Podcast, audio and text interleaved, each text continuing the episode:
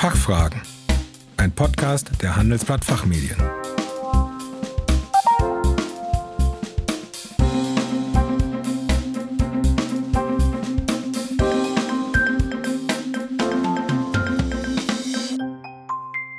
Herzlich willkommen bei den Fachfragen.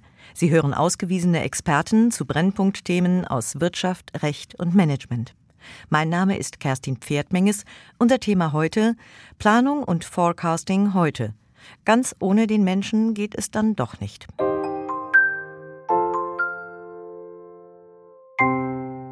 Die Corona-Krise nimmt gefühlt kein Ende.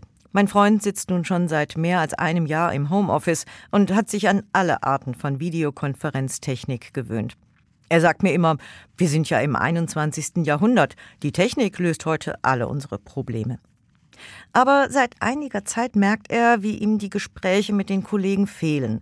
Und nicht nur die Gespräche, sondern auch und vor allem diese beiläufigen Informationen, die man so am Kaffeeautomaten austauscht und die auch dabei helfen, dass alles im Unternehmen rund läuft. Vielleicht kommt Ihnen das ja bekannt vor. Genauso ist es auch bei der Planung und dem Forecasting in den Unternehmen. Die meisten Seminare, Workshops und Veröffentlichungen beschäftigen sich zurzeit damit, wie man mit Unsicherheiten bei der Planung umgeht und wie man die Planung durch die richtige Technologie umsetzt. Das Ganze dann noch mit künstlicher Intelligenz unterstützt und schon sind alle Planungsprobleme beseitigt. Die Projekte in den Unternehmen scheitern aber, wenn dann zumeist, so meint unser heutiger Gast, nicht an der richtigen Softwareunterstützung, sondern daran, dass diese neuen Lösungen von den Menschen im Unternehmen nicht mitgetragen werden. Ich freue mich, dass wir heute zu diesem Thema Jens Ropers zu Gast haben. Er ist Partner bei der Controller Akademie und verantwortlich für die Themenwelt Information Management und für den Qualifizierungspfad zum Change Agent. Er berät Unternehmen bei der Entwicklung von Qualifizierungsstrategien im Rahmen der digitalen Transformation. Als Trainer führt er Seminare für Controller, Fach- und Führungskräfte durch und unterstützt Unternehmen durch Workshops, Beratung und individuell gestaltete Seminare in Veränderungsprozessen. In der aktuellen Ausgabe der Rethinking Finance zum Thema Planung und Forecasting hat er gemeinsam mit Guido Kleinhied-Pass zu dem Thema Mensch und Planung einen Beitrag geschrieben. Guten Tag, Herr Ropers. Schön, dass Sie hier sind. Frau Pferdmenges, ich freue mich, dass ich da sein darf und auf unser Gespräch. Herr Ropers, mit welchen Lösungen versuchen denn nach Ihrer Erfahrung die Unternehmen heute, die Planungsprobleme in den Griff zu kriegen? Sie haben es in der Einleitung, finde ich, schon sehr schön formuliert. Die Einstellung heute lautet vielfach, die Technologie, die wird es schon lösen. Das haben wir in unseren Umfragen festgestellt, dass viele Unternehmen als Priorität 1 eine Softwarelösung für sich sehen und das verbunden mit einer methodischen Lösung. Der erste Ansatz, das in den Fokus zu nehmen, der gefällt mir sehr gut. Allerdings ist er aus meiner Sicht etwas kurz gegriffen. Mhm. Jetzt haben Sie in Ihrem Beitrag in der Rethinking Finance gezeigt, wie man Planungsprobleme mit dem Move-Schema lösen kann. Wie funktioniert das? Erklären Sie doch mal. Dieses Move-Schema greift gerade den von mir beschriebenen Sachverhalt auf. Also es erweitert den Fokus auf die Methode und Organisation und genau dafür steht das M und das O in Move, also den reinen Sachbezug, erweitert diesen um das Thema Verhalten und Einstellung, also den Menschen. Und die These, die dahinter steckt, ist, dass Veränderungsprozesse, und um solche handelt es sich ja, wenn wir unseren Planungsprozess ändern wollen, wenn wir vereinfachen wollen in der Planung oder neue Tools auch einsetzen wollen, dass dieser Prozess maßgeblich dann eben erfolgreich ist, wenn wir nicht nur Methode, Organisation, sondern auch das Verhalten, die Einstellung der Menschen berücksichtigen. Und die sind halt in jedem Unternehmen auch anders.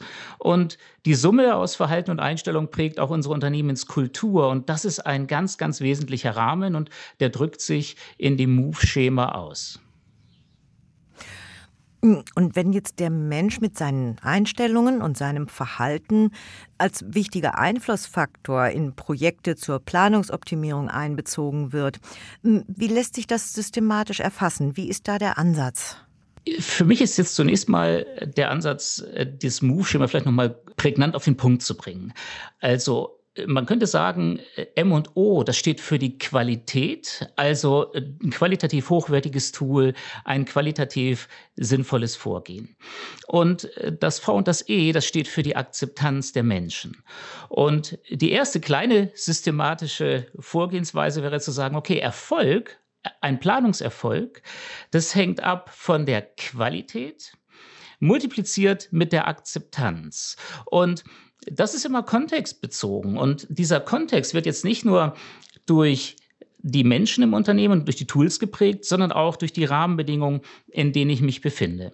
Und beispielsweise, wenn Sie über Systematisieren sprechen, haben wir in unserem Artikel die Cinefin-Matrix ein wenig abgewandelt und deren wesentliche Aussage ist die Unterscheidung zwischen kompliziert und komplex. Und das ist für mich ein ganz entscheidender Punkt, um das zu systematisieren. Also ich brauche Methoden und muss mich so organisieren, dass es in meinen Unternehmenskontext passt. Und der könnte im Sinne der Planung kompliziert oder auch komplex sein. Und dann muss ich natürlich noch die Kultur und die Menschen berücksichtigen und Akzeptanz für neue Wege finden. In Ihrem Beitrag schreiben Sie ja, dass Teile der Planungsprobleme auch durch Intuition gelöst werden sollten. Was meinen Sie damit? Äh, führen Sie das doch mal bitte ein bisschen aus. Ja, da greife ich gerne nochmal auf die Cinefin-Matrix zurück.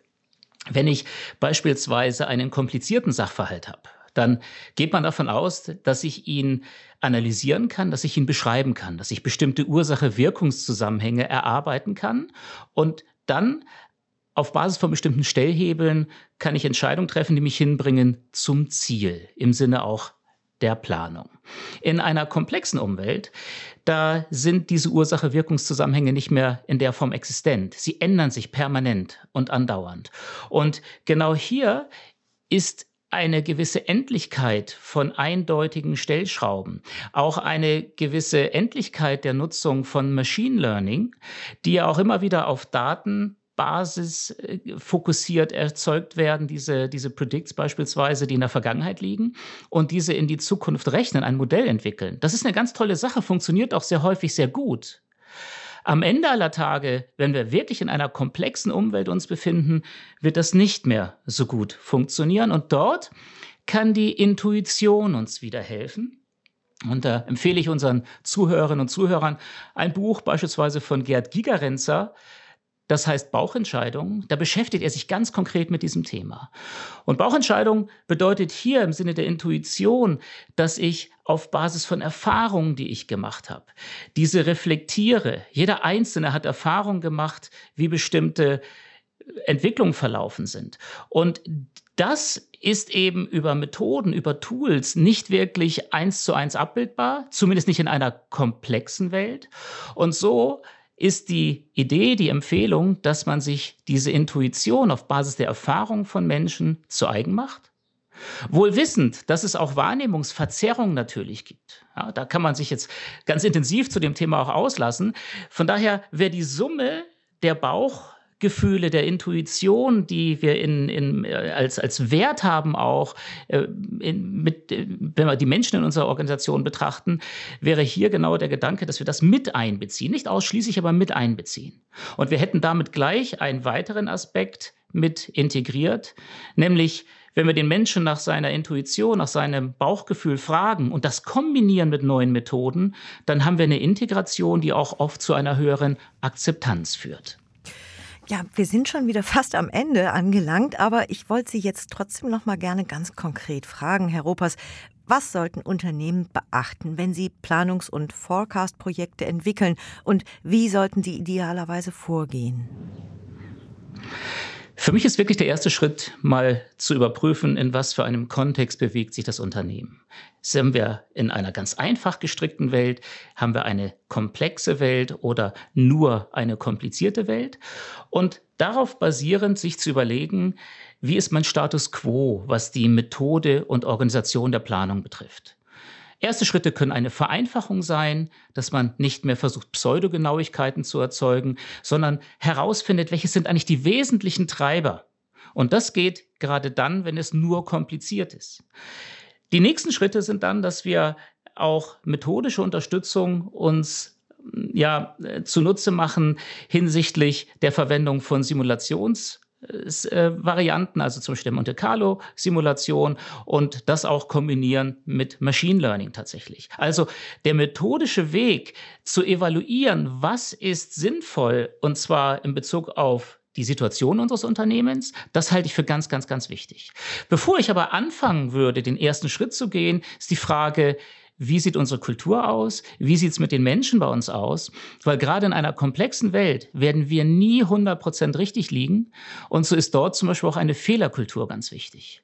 Also um es auf den Punkt zu bringen, wäre die Empfehlung zu sagen, analysieren Sie Ihre Situation, analysieren Sie Ihre Kultur und das methodische Setup, was Sie jetzt im Moment haben, und versuchen Sie den ersten kleinen Schritt zu gehen und denken Sie immer daran, Erfolg ist Qualität multipliziert mit Akzeptanz. Und wenn Sie die Menschen nicht mitnehmen, dann werden diese Veränderungsprozesse meiner Erfahrung nach scheitern. Ganz herzlichen Dank, Herr Ruppers, für diese Informationen und dass Sie heute bei uns waren.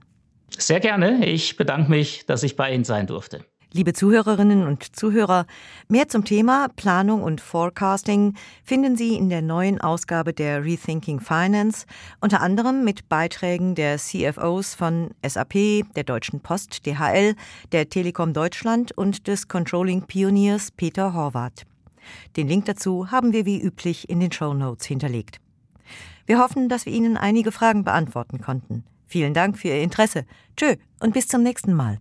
Das war Fachfragen, ein Podcast der Handelsblatt Fachmedien.